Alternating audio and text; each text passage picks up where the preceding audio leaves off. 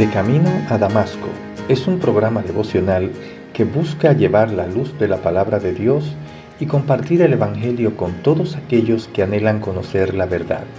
Y llega a ustedes a través del Ministerio Evangelístico Misericordia y Justicia en la voz de Yanco Lucero Cruz, un servidor quien les habla.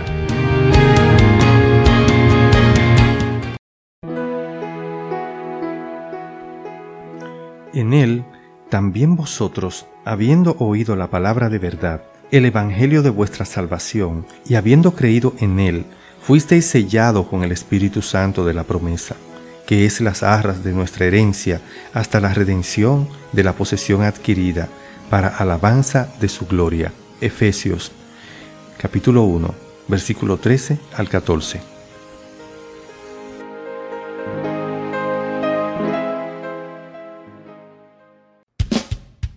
Les habla Yanko Lucero Cruz en su programa devocional De Camino a Damasco. Un encuentro con Jesús que cambiará su vida para siempre.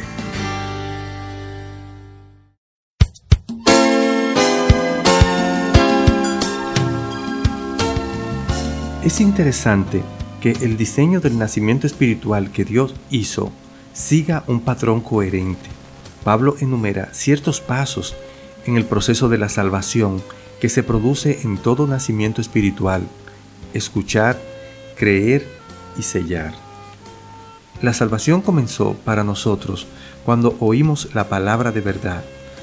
Puede haber sido por una predicación, una enseñanza o algún otro testimonio audible o visible. Habiendo oído, puede haber sido a través de una película cristiana o un libro basado en la Biblia el creyente potencial oyó, no solo con sus oídos físicos, sino con su corazón. Oyó la palabra de verdad que es el Evangelio de salvación. El Evangelio no es otra cosa que la buena noticia de que Jesús pagó por el pecado del hombre con su muerte y resurrección. Cuando una persona cree y se convierte, no solo el Espíritu Santo mora en ella, también es sellada con el Espíritu Santo de la promesa. El Padre prometió el Espíritu Santo y ese Espíritu Santo es quien nos sella en ese proceso del nacimiento. Sellados es una referencia a una antigua práctica. Los objetos llevaban un sello o marca que indicaba que eran propiedad de alguien en particular. Ser sellado era una señal de seguridad y posesión. Los romanos sellaron la piedra con que cubrieron la entrada a la tumba de Jesús como medida adicional de seguridad. El creyente también recibe la seguridad del ministerio del Espíritu Santo, porque el Espíritu es las arras de nuestra herencia. Cuando Dios nos compró para que fuéramos suyo, nos dio el Espíritu Santo como un adelanto de nuestra herencia eterna. En Él tenemos un anticipo, una muestra de la gloria del cielo. El ministerio del Espíritu llega a su punto máximo con la redención de la posesión adquirida, una referencia al regreso de Cristo en su segunda venida. El Señor cambiará el cuerpo de cada creyente haciéndolo como el cuerpo de la gloria suya. Así dice en Filipenses capítulo 3, 21.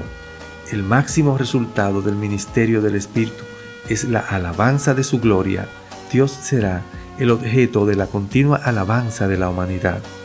Oremos, alabado sea tú, oh Jehová, porque tú eres el dueño de toda alabanza, de toda gloria y de toda honra, Señor. Tú eres digno de ser alabado, tu majestad es grande, Señor, y llena todo el universo.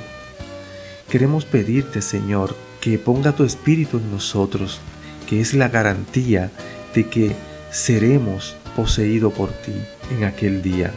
También te pedimos por aquellos que no te conocen, Señor, para que tú puedas poner tu espíritu y haga el milagro de la salvación en ellos, Señor, por escuchar tu palabra, la cual es el Evangelio de salvación.